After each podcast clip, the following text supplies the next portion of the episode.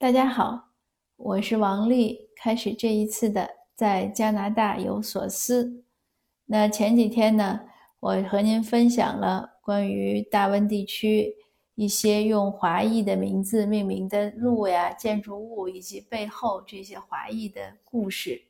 但是没有讲完，因为比较多。我分享的材料呢是。张康清半张先生的一篇文章，很长的一篇文章。他的文章呢是发在我们这边一个叫做《高度周刊》的一个网站上。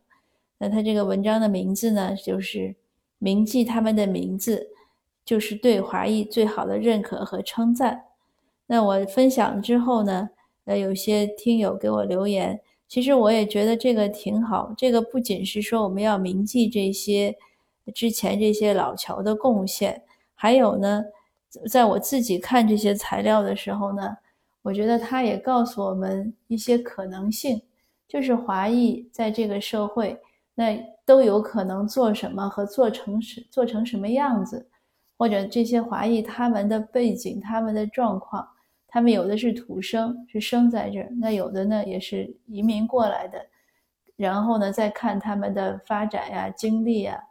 所以我觉得也能给我们作为移民呢一些启示，或者呢，我们如果移民的父母呢在这儿来指导自己孩子的发展方向呢，也应该呢能从这些材料中呢获得一些帮助。那今天呢我要接着说的呢是，呃，二零一八年呢在温哥华市政厅的一楼有一个会议室呢，用一位华裔的建筑师的名字命名，这位华裔。建筑师的名字呢叫韦业祖，韦业祖呢他是生在香港，但他的他不是他的这个经历也很有意思。他外公一八八六年就来到了加拿大，所以他的妈妈呢是在温哥华岛上出生，但是后来他妈妈又回香港去读书，在那儿呢和他父亲认识，所以他出生在香港。他应该十二岁的时候呢就回来，所以他如果说像移民呢，也和移民是一样的。他十二岁回到加拿大，开始接受这边的教育。他后来呢在 UBC 大学读建筑，读完之后他也去英国工作过啊，然后自己开过建筑师事务所。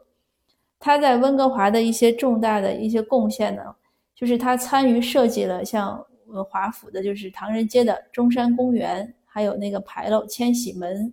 以及大温哥华，呃，中华文化中心等等，还有一些为老年人，就是长者的一些老年公寓。那个中山公园呢，曾经获过美国的国家地理杂志呢，被评为呢是世界顶级的城市花园。那个中山公园确实不错，有的时候我去呢，我也会拍几张照，就忍不住就想拍照，然后就想发在朋友圈里，让人马上就会有。故国之思就是像江南的，像苏州园林一样，很小，但是很美。那韦业祖先生呢？他认为他的成功的诀窍是什么呢？呃，这在文章中呢也有摘出。我觉得这一段话也是非常宝贵的。他说：“虽然在西方学习，但不要失去中国根脉，不能切断悠久历史，不要抄袭照搬，要明白里面的精髓。”同时，同时融入本地文化里，这个确实是不仅是建筑，我认为很多生活啊或者事业其实都是一样的，包括文化融入。我在上个月在我们这边的一个讲座中，我也有讲过为什么要学古诗哦。我在我的这个栏目中，我也把那个讲座的视频有传上来，是一个是我第一次传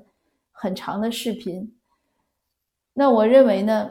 在加拿大是一个多元文化的国家，那多元文化就意味着别人有他们的文化，我们也有我们的文化。当然，基础是加拿大的主流价值观，加拿大的本本地的这种基本的文化呢是一个根基，还有法律。但是在这个之外呢，那因为文化的内容太多了，那在这个之外呢，每个族裔呢都有自己的特色的文化。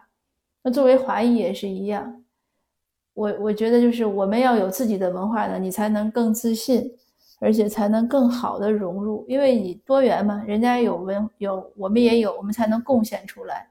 我们不可能在一个地方只是索取，不去贡献，对不对？那贡献的时候，我们拿什么贡献呢？所以你要先有，才能去贡献。那说到贡献呢，接着就是说在 UBC 呢，在我们那个 UBC 大学呢，有一条叫黄师黄涛大师的纪念大道。这个黄涛先生呢，确实是做了，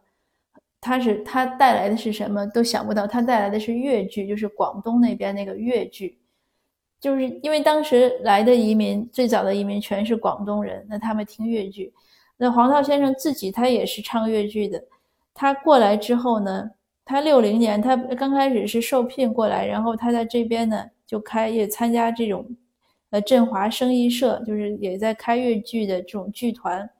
最后就成了当地的粤剧的一个掌门人一样。很多剧团的人来了呢，都找他，而且很信赖他。他我看他的回忆里就有讲说，当时有一些粤剧演员来了加拿大之后呢，想从这边呢偷渡到美国去。那就把一些贵重的，或者一些就是，总之是一些不方便带走的一些越剧的那个戏装啊，那些就是我们叫行头吧，还有一些乐器啊，包括乐谱什么都留给他，所以他搜了很多这样的东西。那后来呢，他把这些东西都陆续的捐捐赠了很多博物馆里。他差不多是活了一百零一岁，这个介绍里有讲说他从事艺术工作八十年，就是做了一辈子。他有很多学生啊，很多演员都是他的弟子，他也四处在讲课，并且在发展越剧。那我有时候想，就是越剧这样一个地方戏，然后在加拿大这个社会里都能获得如此的殊荣，因为他推广这个地方戏，因为他保留这种文化，呃，并且协助你想在 B.C 城，就是在呃我们说 U.B.C 这样的高等学府里头去传授。那反而这就是一种贡献，那他由此呢才获得了这些奖章和肯定。那温哥华的西城市呢，它有一个叫西端区 （West End），它在这边呢还有一条以华裔女教师，二零一八年以一名华裔女教师名字命名的，叫 Vivian John。呃，这个是一条小路，但这个女教师呢是二零一四年就去世了。她是温哥华教育局正式聘用的首位华裔女教师，她应该是生在这儿的，就是土生。但是在上个世纪四十年代呢，不是白人呢是不允许使用公共游泳池，而且她又是个女性，但是她就会懂得去抗议，她去抗议，然后呢，她最后又考取了游泳执照，在一个小学呢任教达三十五年，非常长了。所以她的故事呢。因为他抗议的时候呢，不是他自己去，他也发动社区的人，所以他的故事就是个很好的关于抗争的故事。呃，在我上一次关于这个道路的分享中，我也讲，我觉得我们一方面要抗争，一方面要建设。那连着呢，读完黄涛大师的故事和这个 John 这个女老师的故事，同样是一个是抗争，一个是建设，也很有意思。那在这个 John 的这个。路牌的，上面小字写的是什么呢？就是写着他的名字 Vivian John，然后说呢，他是突破种族隔离的教师。所以有的时候，我觉得我们反歧视的时候呢，你其实是会得到更多的尊重，而不是要怕这个社会说：“哎呀，你怎么这么刺儿头啊？你怎么什么都反对啊？”不是这样，因为在加拿大主流的社会呢，它主流的声音呢还是反歧视。它其实是一个相对来说比较左化的一个社会，它是更还是要更包容一些，呃，而不是排外，它是愿意更吸纳更多的一些接纳，然后去解决更多的不平等。这也是加拿大的差不多是它一个基础吧。虽然它有很多歧视的事情发生，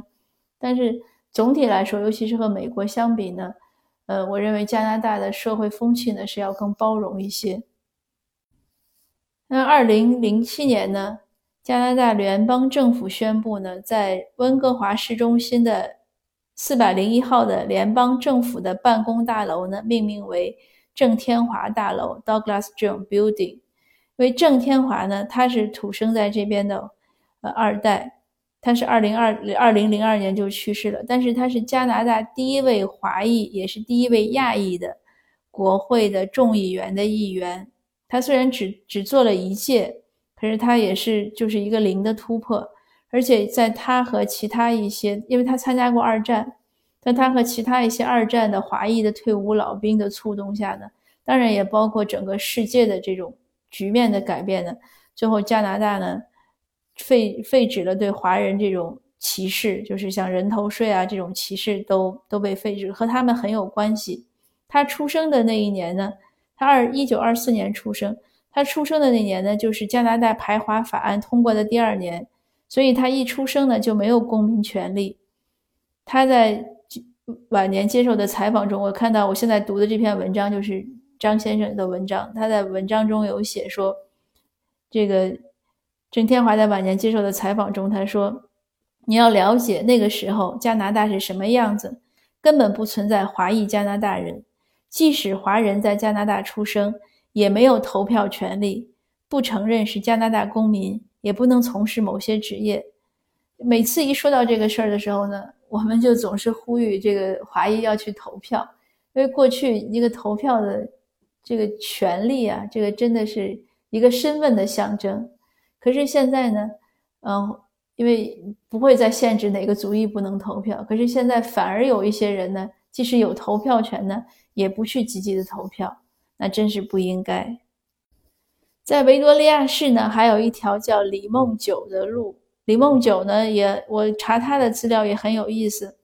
他是出生在中国，然后他一八八零年来的时候，就是他应该是十几岁的时候来来加拿大以后呢，他很快自己学习了英语，然后就开始当起了翻译，当了三十多年。所以他是当时是因为当时华人社区很多是文盲的，更不要说会英语。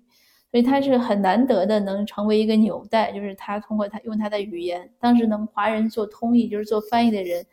凤毛麟角，很少。他一方面做翻译呢，他也开办免费的中文小学，后来改成学堂，后来又改成华侨公立学校，就收很少的费用，就是为了教华人的孩子中文。当然，当时那个大的局面下呢，也因为是排华。所以有些学校呢实行黄白分离政策，不让华人的孩子就跟白人混班。那他们当时就抗议，他们就就要求自己就华人的孩子全部都离校，就不去上了。然后这样的抗议最后取得了一些一些成果。这个中文学校呢，在加拿大也是有悠久的历史，